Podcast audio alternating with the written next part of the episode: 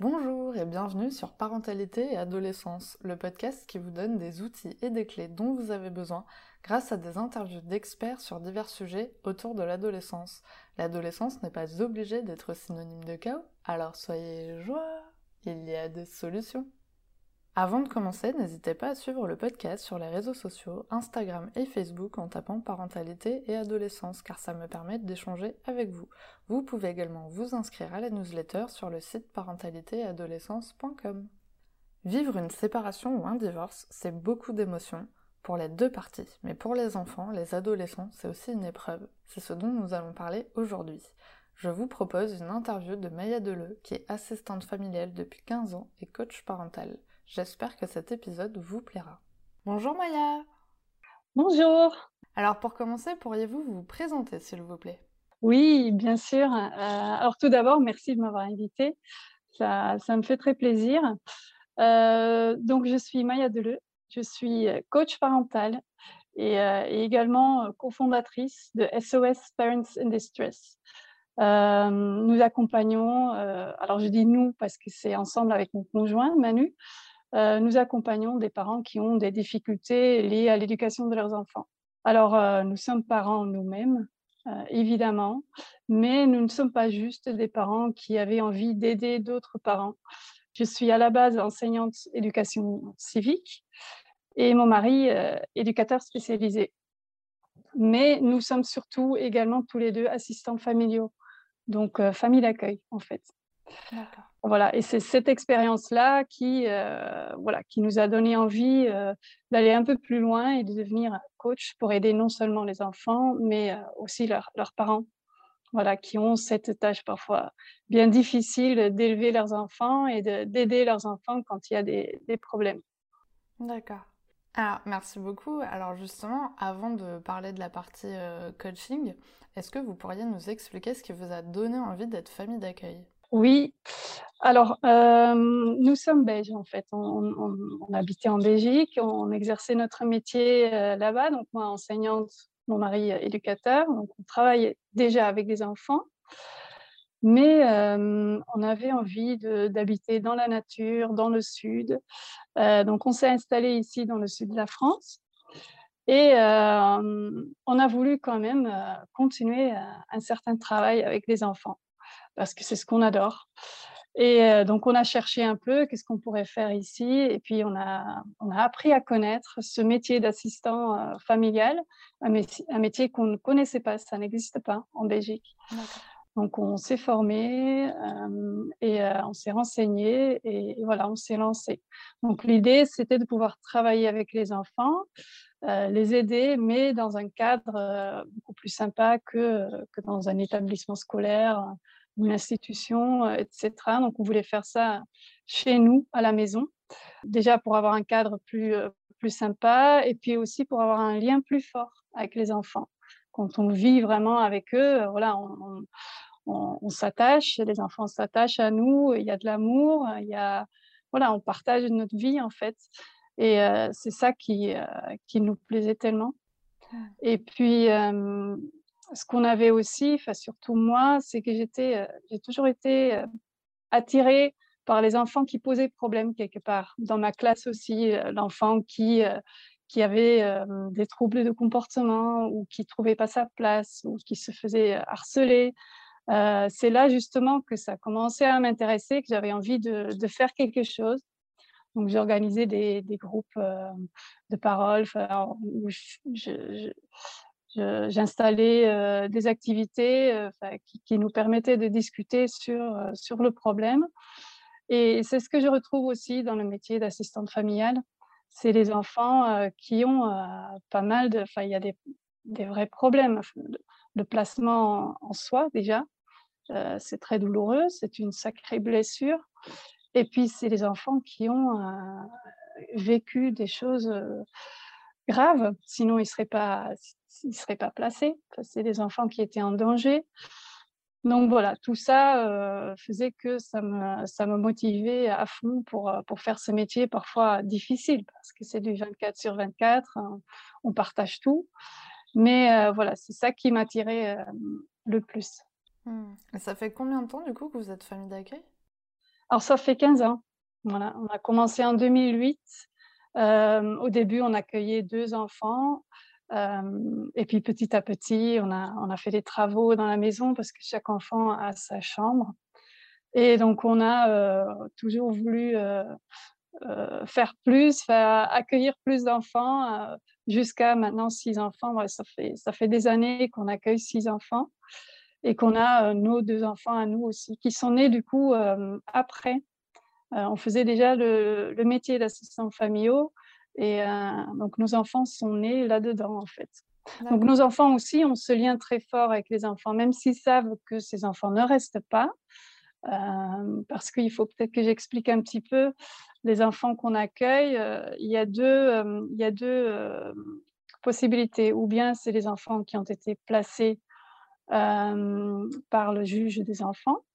Donc il y a eu une audience, le juge a décidé que pour ces enfants, ce serait mieux qu'ils soient placés pour une certaine période, et puis c'est réévalué, etc. Mais bon, il y a normalement toujours un retour dans la famille, dans la mesure du possible. En tout cas, c'est le travail que l'aide sociale à l'enfance fait avec les parents. Donc ça peut être quelques mois, ça peut être plusieurs années. On a, on a accueilli des enfants qui sont restés dix ans. Euh, et parfois, euh, c'est les, parents eux-mêmes qui demandent en fait de l'aide, qui disent que oui, là, on n'y arrive pas. Il faudrait que nos enfants euh, soient placés le temps qu'on arrive à remettre les choses dans l'ordre. Voilà, parfois ils ont des, graves problèmes qui font qu'ils ne peuvent pas bien s'occuper de leurs enfants.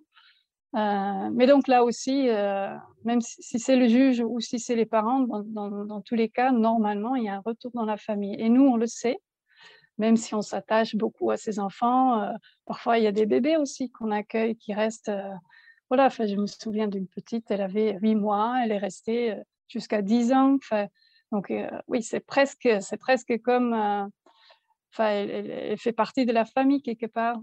Mais on sait quand même que voilà, un jour elle partira et, et voilà, ça c'est la difficulté aussi de, ce métier. Ouais.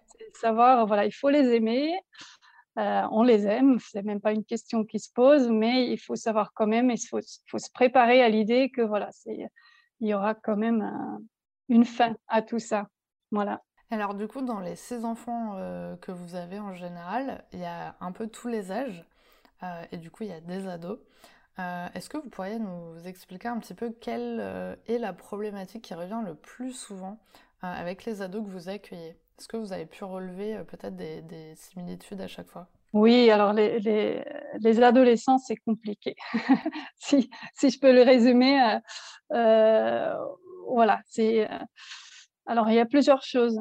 tout dépend déjà si, si l'enfant était là déjà quand il n'était pas encore ado, quand il a vraiment grandi dans, dans, sa famille d'accueil, ou s'il est arrivé déjà à l'âge de 12-13 ans. voilà ça, change déjà les choses. Mais il y, a il y a la question du lien, en fait. Les ados, en général, ils se détachent petit à, petit de leur famille. Ils cassent les liens quelque part. C'est normal, c'est naturel. mais quand il a grandi dans une famille d'accueil, c'est beaucoup plus compliqué pour ces ados. alors pourquoi? Parce que déjà, ils n'ont pas cette sécurité de base souvent que, euh, que normalement les enfants ont et dans lesquels, euh, grâce à, bah, grâce à ça, ils peuvent euh, se construire, ils peuvent grandir. quand c'est des enfants abîmés quelque part, voilà, c'est beaucoup plus difficile de d'oser casser les liens. et puis, deuxième chose, c'est qu'on n'est quand même pas leurs parents. Et c'est plus facile, du coup, de tout casser. Parce que c'est ça le problème. Ils peuvent souvent pas se détacher petit à petit. C'est souvent d'un coup comme ça, un clash, et, et c'est fini. Et donc c'est ça souvent le plus gros problème quand on est famille d'accueil et on accueille des ados, c'est qu'on a l'impression que tout va bien, mais que d'un coup, il y a un clash euh, d'un coup, parfois on le sent venir un peu quand même. Souvent, ils commencent à dépasser les limites, ils ne respectent plus les règles, voilà, ou ils disent des choses sur nous qui sont pas vrais. Enfin, voilà. Mais parfois, on le sent même pas venir. Mais il y a un moment, souvent, où pour l'ado, c'est devenu trop compliqué d'être dans une famille qui n'est pas la sienne. Et là où un ado, on va dire normal, enfin, grandi dans, dans, sa famille à lui, va se détacher de ses parents, l'ado accueilli, il va plutôt se rapprocher de ses parents et il ne peut pas le faire juste en disant c'est étrange, hein, mais ils peuvent pas juste expliquer à leur famille d'accueil qu'ils ont besoin de se rapprocher de leurs parents et qu'ils ont besoin de se détacher. Ils peuvent souvent même pas dire qu'ils aimeraient être accueillis ailleurs ou qu'ils aiment voilà qu'on trouve une autre solution. Souvent, ils peuvent même pas en parler. C'est trop difficile, trop douloureux. Alors, ce qu'ils font, ils font tout ce qu'ils peuvent pour que ça casse. Voilà, c'est souvent ça qui arrive. Malheureusement, souvent, l'accueil d'un ado finit, finit mal. Voilà. Il y en a chez qui, voilà, qui peuvent vraiment grandir et qui peuvent rester jusqu'à 18 ans, même 21 ans, ça arrive. Mais voilà, si, ça revient quand même, c'est pas rare, on va dire, que, que chez les ados, qu'un ado ne peut pas rester dans sa famille d'accueil. Après, il va parfois dans une autre famille d'accueil, mais pour, pour, pour souvent la même chose se reproduit. souvent les ados dans une famille d'accueil, ça ne fonctionne plus. Il faut les mettre dans un autre, dans un établissement ou un lieu de vie. Voilà. Mmh. D'accord, ok. Voilà. Et puis autre chose qui, qui revient très souvent, alors non seulement chez les ados, chez, chez les enfants accueillis en général, mais chez les ados, ça peut prendre des proportions vraiment problématiques, c'est le conflit de loyauté alors j'explique un petit peu ce que c'est. Donc en fait, l'enfant est, pris par le sentiment de devoir choisir entre ses parents et là pour le coup sa famille l'accueille. il ressent comme une obligation à prendre parti. Il se sent coupable envers l'un quand il passe un bon moment avec l'autre. quelque part, c'est jamais bon. voilà, parce qu'il il se dit que faire du bien pour l'un, ça risque de faire du mal à l'autre et ce ne serait pas loyal, euh, selon eux. Euh, alors, ce conflit de loyauté, comment, euh, comment nous, on, le remarque, comment ça se manifeste? Souvent, l'enfant ou l'ado a, peur de raconter les bons moments. Dans sa, à ses parents, il ne veut pas raconter tout ce qui était chouette dans sa famille d'accueil.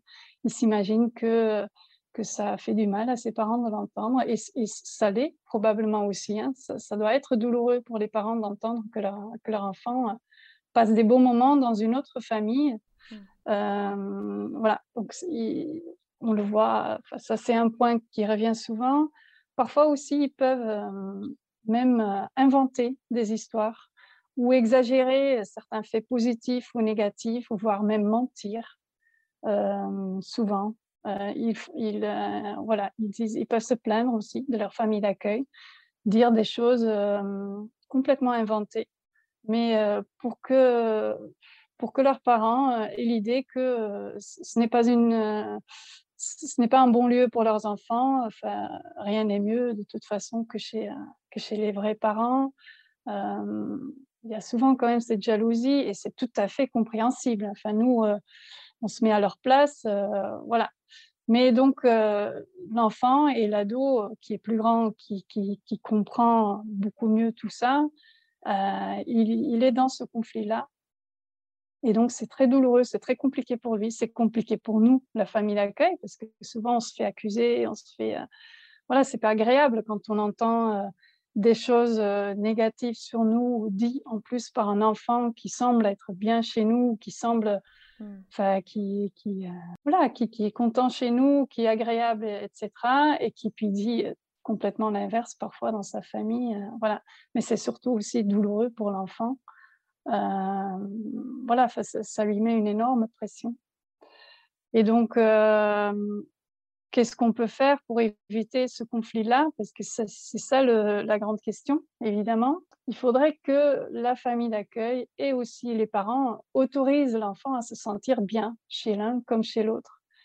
Et bien sûr, les familles d'accueil le font. Enfin, on est formé pour ça, puis on est, euh, voilà, on a une certaine sensibilité qui fait qu'on sait, on sait bien que l'enfant reste tout d'abord l'enfant de ses parents. On ne prendra jamais la place d'une maman ou d'un papa. D'ailleurs, on n'y arriverait jamais. Un enfant, ses parents restent toujours tout là-haut, même s'il grandit dans une famille d'accueil pendant toute sa jeunesse, les parents, ça reste toujours voilà, c'est le premier lien d'attachement, même s'il y a des maltraitances, etc. C'est quelque chose, c'est très. la nature, elle est, voilà, elle est bien faite. Mmh. c'est vraiment un, lien incassable. c'est rare, en, tout cas, qu'un enfant veut se détacher complètement de ses parents ou n'aime plus ses parents, parce qu'il y a souvent ça aussi. Les parents, ils ont tellement peur de perdre l'amour de leurs enfants donc nous, on fait, on fait très attention à ça. On ne critique pas les parents, même s'il y a souvent des choses effectivement qu'on trouve qui ne sont pas bien, mais on ne le dit jamais à l'enfant, on ne le fait pas, on le fait pas ressentir non plus. On fait très attention à ça. Mais par contre, pour la, famille, pour les parents, c'est beaucoup plus difficile. Euh, et là, il y a donc ce conflit de loyauté, hein, de ne pas dire du mal de la famille d'accueil. Euh, voilà, et c'est ça qui nourrit vraiment ce conflit de loyauté qui, fait souffrir tellement, l'enfant. Mais euh, voilà, c'est, voilà la difficulté, elle est vraiment là. Il faudrait que les parents soient plus accompagnés pour comprendre ce qui se passe, ce que c'est ce conflit de loyauté et, à quel point ça, ça fait du mal à leurs enfants s'ils critiquent euh, les gens qu'ils aiment, parce que ces enfants aiment leur famille d'accueil malgré tout. Enfin, c'est voilà. Donc ça, c'est euh, le problème, euh, vraiment le problème principal dans les accueils en général. Et puis chez les ados, c'est souvent ça qui fait qu'au bout d'un moment, ça devient insupportable pour cet ado de rester dans sa famille. Il y a trop de pression. D'accord. D'ailleurs, c'est ce conflit de loyauté aussi qui nous a donné l'idée de devenir coach parental. Mmh parce que euh, voilà, on connaît très bien la douleur des enfants euh, issus de familles brisées. Euh, et quand, quand un couple se sépare, un couple de parents, voilà, pour les enfants, voilà, c'est similaire. il y a une perte, il y a une perte d'un parent, même si les parents restent toujours là, ils peuvent plus vivre tous les jours avec leurs deux parents. Donc cette souffrance-là, que nous connaissons tellement bien, euh, voilà, c'est ça qui nous a motivés de, faire ce travail de coach parental spécifiquement du coup, parce que c'est ce qu'on fait, spécifiquement pour les parents euh, qui se séparent et qui veulent, euh, qui veulent préserver leurs enfants, qui, mmh. qui veulent tout faire pour maintenir le bien-être de leurs enfants malgré tout. Mmh. Eh ben, c'est parfait parce que justement, on va en parler maintenant. Euh, du coup, de ce fameux conflit de loyauté qui revient euh, dans la situation du coup de parents séparés, parce que ce mois-ci sur le podcast justement, on parle euh, de familles recomposées. Donc, quand il y a eu recomposition, il y a forcément eu séparation à un moment donné. qui s'est peut-être bien passé ou pas du tout, on ne sait pas. En tout cas, moi j'aimerais bien voir avec vous justement comment on peut accompagner en fait les parents euh, sur une séparation pour essayer que ça se passe le mieux possible. Comment vous travaillez euh, ce coaching-là? Racontez-nous un petit peu ce qui se passe avec vous et, comment du coup ça permet d'aider ces parents à mieux passer peut-être cette étape de leur vie. oui, parce qu'effectivement, c'est tout un travail, c'est un processus en fait. Le problème clé, là, dans ces situations de séparation parentale, c'est que les parents eux-mêmes, souvent, euh, passent par des émotions fortes. Euh, ils ont un, deuil aussi. Euh, voilà, ils sont souvent bouleversés ou très tristes. En tout cas, il y a plein d'émotions qui font que c'est parfois difficile d'être concentré vraiment sur leurs enfants pendant cette période-là. Et justement, leurs enfants ont besoin de leurs parents plus que jamais pendant cette période parce que évidemment c'est euh, c'est bouleversant. Il y, a, y, a, tellement de changements. Euh, il y a de quoi s'inquiéter euh, pour ces enfants-là. Donc ils ont besoin que leurs parents soient là, mais vraiment disponibles émotionnellement. C'est ça le plus gros problème. Et donc c'est c'est le point sur lequel on travaille le plus. bien sûr, au début, on va on va beaucoup informer les parents. On va leur donner des informations sur qu'est-ce que ça fait avec un enfant quand les parents se séparent. Qu'est-ce que c'est quoi les, qu'est-ce qu'on voit, les symptômes, les, conséquences, qu'est-ce qu'on peut remarquer dans leur comportement, qu'est-ce qui se passe dans leur tête, tout ça. alors, nous, on a, on a fait une, sorte de formation, on va dire, en vidéo, où ils peuvent retrouver toutes ces informations-là. C'est des informations qu'on peut lire aussi dans des livres. Enfin, il y a des études qui ont été faites. Enfin, il, y a, il y a un tas de choses à, dire. Euh, donc ça, c'est la, première chose qui, est importante dans, ce coaching, c'est que les, les, parents se rendent compte de ce que ça fait avec leurs enfants quand les parents se séparent. Est-ce que du coup, justement, vous pouvez nous en parler un petit peu pour l'ado euh, qui voit ses, parents se séparer euh, Qu'est-ce qui se passe dans sa tête? Alors, souvent, il y a déjà une grande question, c'est qu'est-ce qui va se passer pour moi? Qu'est-ce qu'est-ce qui va changer?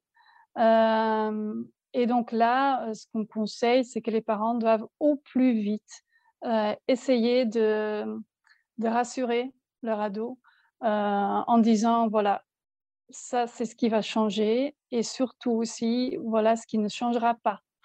Parce que quand, quand, quand les parents ne, ne racontent pas tout ça, n'expliquent pas tout ça, les ados, ils ont tendance à remplir ce vide par leurs propres craintes et, ils ont tendance à s'imaginer des scénarios euh, bien pires que, que, la réalité.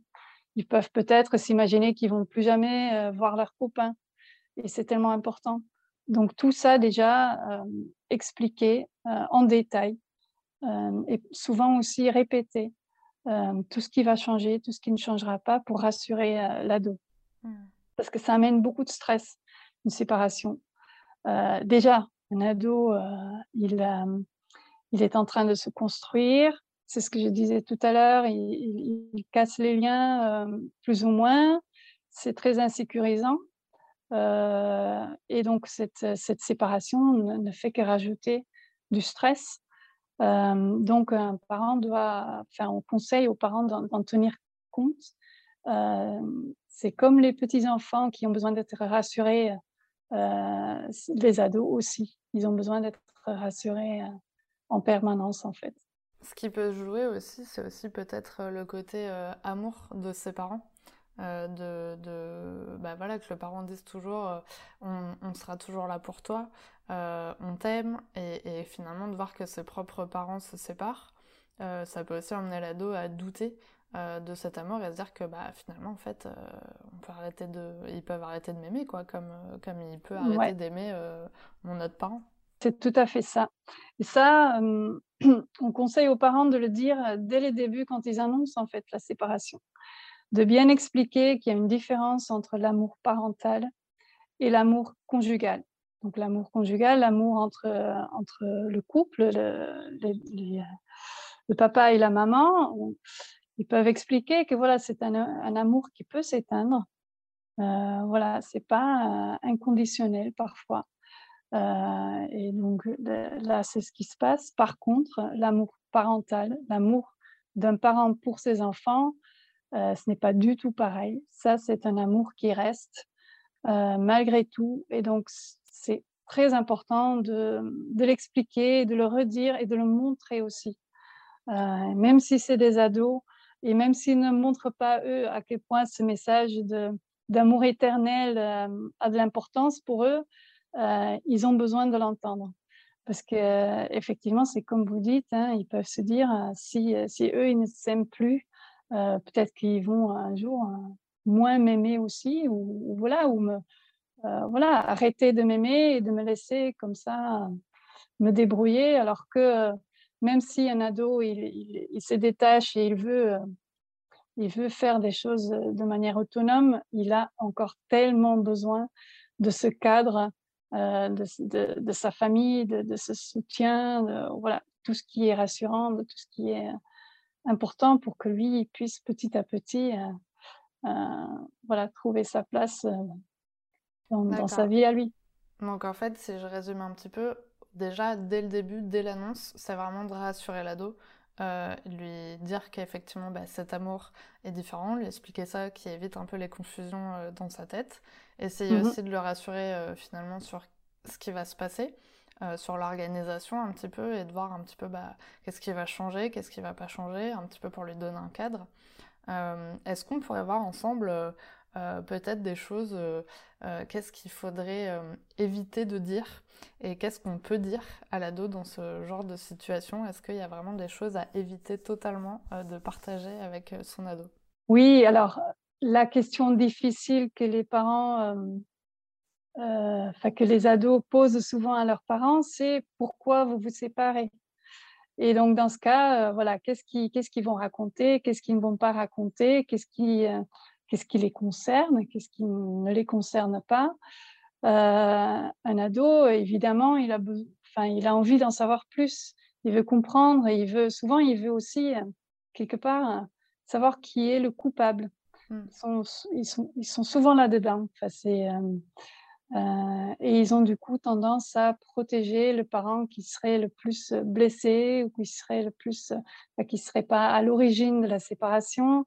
ils ont, voilà. Et donc là, c'est euh, les parents doivent être vigilants parce qu'effectivement, ça c'est aussi quelque chose qui peut euh, nourrir un conflit de loyauté parce que là, c'est pareil, hein, l'enfant ou l'ado, il a, il, a le sentiment de devoir choisir un, camp, un côté, un parent. Et donc, euh, si les parents vont dire des choses négatives sur l'autre parent, euh, voilà, ça va nourrir ce conflit de loyauté.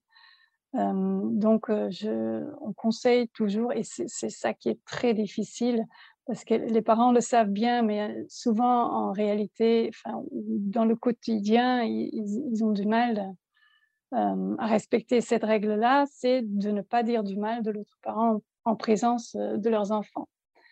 Parce que ça fait tout d'abord, surtout, du mal à, leurs enfants.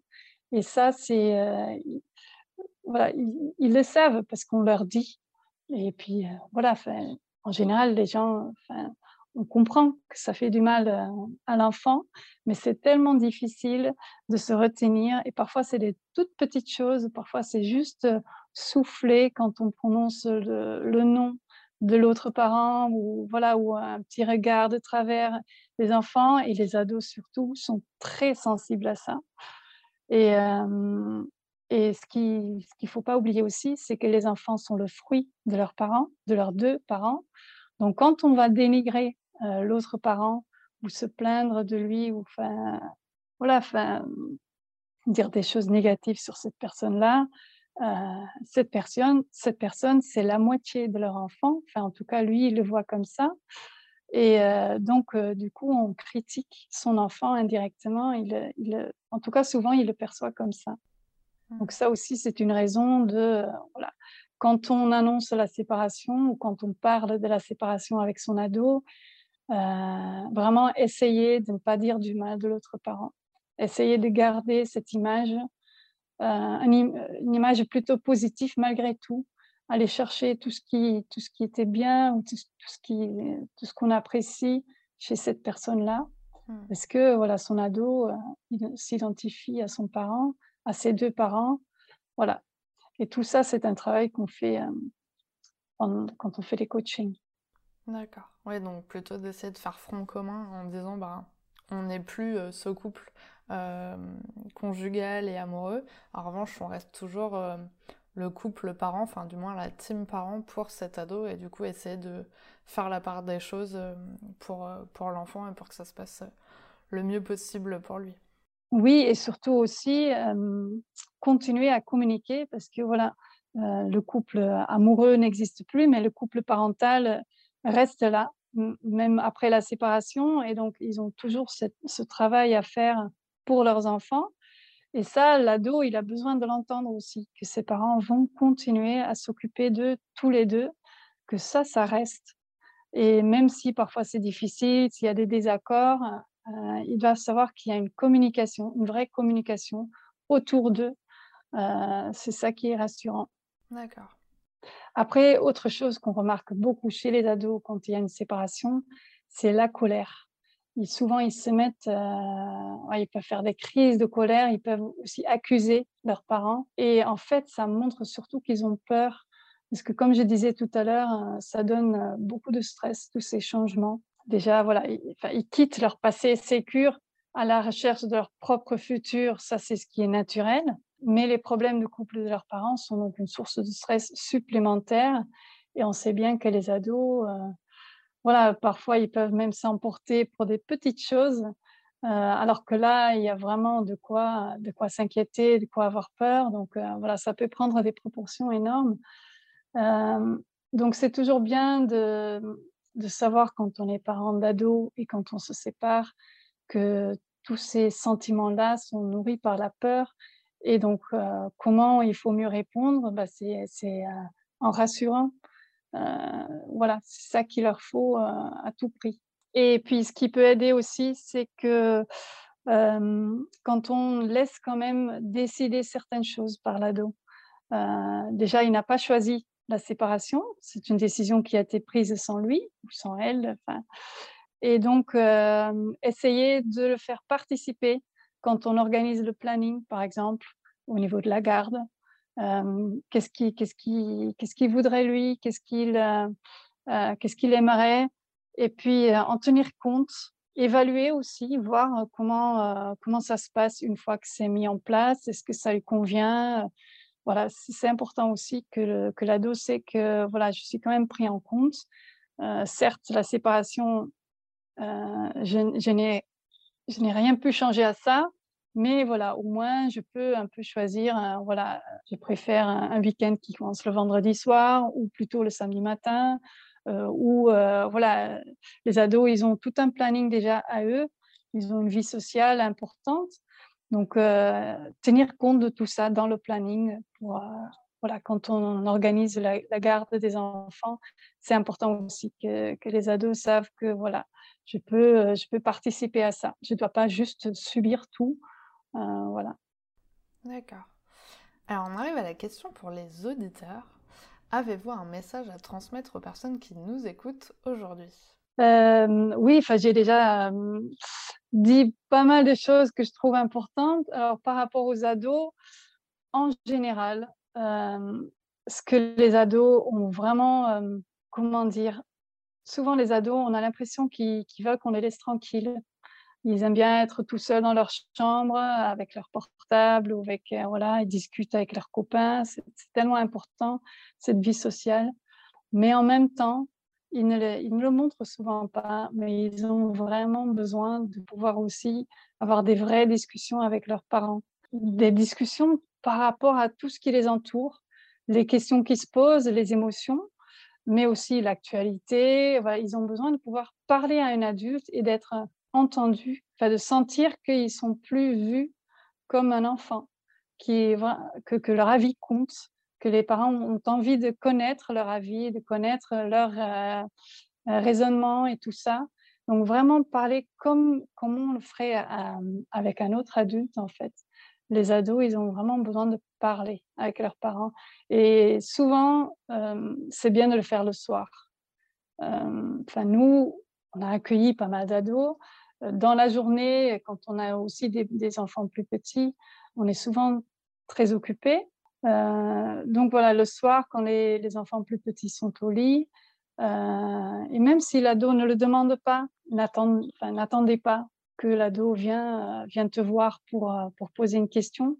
Non, prendre l'initiative et vraiment voilà, renforcer ce lien parce que ça va beaucoup l'aider justement pour pouvoir se détacher petit à petit, euh, de savoir que euh, voilà, dans, tout ce qui est insécure, dans tout ce qui est incertain, euh, voilà, il sait que ses parents sont, sont là pour l'écouter, pour le soutenir. va ne pas laisser son ado trop tout seul ou trop seulement avec ses amis. vraiment travailler ce lien. C'est voilà, ça, ça, prend du temps, hein.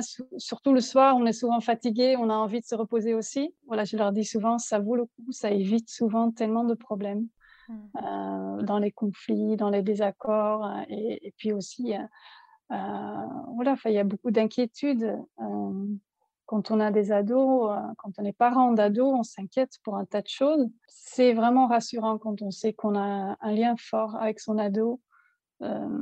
Voilà. Mais ce lien, il n'est pas juste là naturellement. C'est un travail en fait. Mmh. Donc ça, si voilà, si j'ai envie de dire quelque chose à des parents d'ados, c'est en général déjà c'est ça. Et après, quand, quand vous êtes parent d'ado et vous vous séparez, donc là je vous ai, je vous ai déjà dit plusieurs choses, hein, la colère, le stress nourri par la peur, comment on annonce la séparation, donc bien rappeler que vous restez tous les deux parents de vos enfants et que votre priorité, ça reste de bien vous occuper d'eux, que vous allez toujours être là pour eux. Voilà, ce, message est très important quand on annonce euh, ce, terrible nouvelle de la séparation qui fait vraiment, euh, euh c'est un effondrement souvent. Hein. les ados, euh, ils ont besoin de cette sécurité de base pour pouvoir construire leur propre vie. Et c'est justement cette sécurité-là qui, s'effondre quelque part. Enfin, c'est vraiment pas rien. Une, séparation, c'est vraiment très douloureux, très déstabilisant. Donc, euh, voilà, euh, essayer de vraiment penser à tout ça. Donc, euh, quand on annonce la séparation, et puis surtout aussi, ne pas s'arrêter à, à, juste l'annonce, mais vérifier régulièrement auprès de votre ado comment il se sent, comment il vit tout ça, qu'est-ce que, qu'est-ce que le parent peut faire pour, euh, pour euh, répondre à ses besoins. Voilà, montrer que malgré tout, euh, voilà, vous restez là pour lui, pour elle. Donc ce lien-là, c'est, c'est vraiment très important. Mmh. Bah, merci beaucoup pour ce message. Voilà, encore plus quand on se sépare. Et puis, dernière chose peut-être, s'il y a un côté positif à une séparation, c'est justement ce lien qu'on peut avoir avec son, son ado. Euh, ça, ça, peut vous rapprocher justement quelque part, parce qu'il y a une douleur chez l'ado comme chez le parent. Euh, c'est un sujet, euh, c'est quelque chose que vous avez en commun. Et donc, vous pouvez travailler là-dessus, vous pouvez parler des émotions. Voilà, ça peut, ça peut vous rapprocher donc voilà, et puis ça peut aussi renforcer votre ado qui, voilà, avec une séparation qui se passe bien, on peut en fait travailler certaines compétences qui, qui, qui, va pouvoir utiliser dans sa vie plus tard. Par exemple, la capacité de pouvoir transformer quelque chose de négatif en positif. Voilà, la séparation, c'est voilà, négatif, mais voilà, on peut se rapprocher de son parent ou d'un des deux parents, ou on peut devenir plus autonome, on peut, voilà. Aussi le fait de savoir qu'ils ont pu survivre à ça sans, sans blessure, c'est très rassurant pour leur, pour leur vie plus tard. Voilà, enfin, c'est pas parce qu'il y a des problèmes qu'on qu'on voilà, qu'on se laisse faire, non, on se bat, on se, voilà, on peut surmonter, on peut surmonter ça. Enfin, il y a plein de compétences comme, comme ça qu'on peut qu'on peut développer, enfin, on peut aider son, son ado, en tout cas, de, les développer. D'accord, ben, merci beaucoup. En tout cas, c'est un super message. Euh, et pour finir, comment pouvons-nous vous contacter? Est-ce que vous êtes présente sur les réseaux? Oui, alors SOS Parents in Distress, c'est le nom de, notre compte Instagram. On est sur Instagram et Facebook. Euh, voilà, donc là, je donne, je donne souvent des conseils euh, à travers des petits vidéos ou des, des, des petits textes. Euh, euh, spécifiquement, là, pour l'instant, c'est vraiment euh, centré sur la séparation parentale. D'accord. Et vous avez aussi un site internet Et nous avons aussi un site internet où on explique un peu qui, qui nous sommes, notre parcours, puis les différents types d'accompagnement, comment, voilà, comment ça fonctionne, un coaching, parce que là, je ne l'ai pas vraiment expliqué, mais on fait des, on fait des coachings en visio on est, on est disponible par message 24 heures, euh, enfin, je ne vais pas dire 24 heures sur 24, mais on est, on est joignable tous les jours. On répond dans la journée. On est vraiment, voilà, notre vision d'un coaching pour les parents, c'est vraiment ça, c'est d'être disponible, d'être vraiment là au moment où ça ne va pas euh, et de faire ce travail euh, chez eux quelque part, pas dans un cabinet, pas sur rendez-vous, Euh, donc, quand il y a besoin, euh, donc à nous appeler, on fait des visios, on, fait, on est là, on, peut communiquer par message. voilà, tout ça, on explique dans le, sur notre site internet. Mmh mmh. Dans tous les cas, je mettrai tous les liens euh, en description, donc ça sera très facile pour vous de les retrouver. En tout cas, merci beaucoup Maya d'avoir accepté mon invitation sur le podcast et d'avoir répondu à mes questions. C'était avec plaisir. Merci d'avoir écouté l'épisode jusqu'au bout, j'espère qu'il vous a plu. N'hésitez pas à le partager auprès d'un parent qui pourrait en avoir besoin, de noter l'épisode si la plateforme d'écoute vous le permet, car ça aide le podcast à être référencé et donc à être plus visible pour d'autres auditeurs. On se retrouve la semaine prochaine pour un nouvel épisode. À bientôt!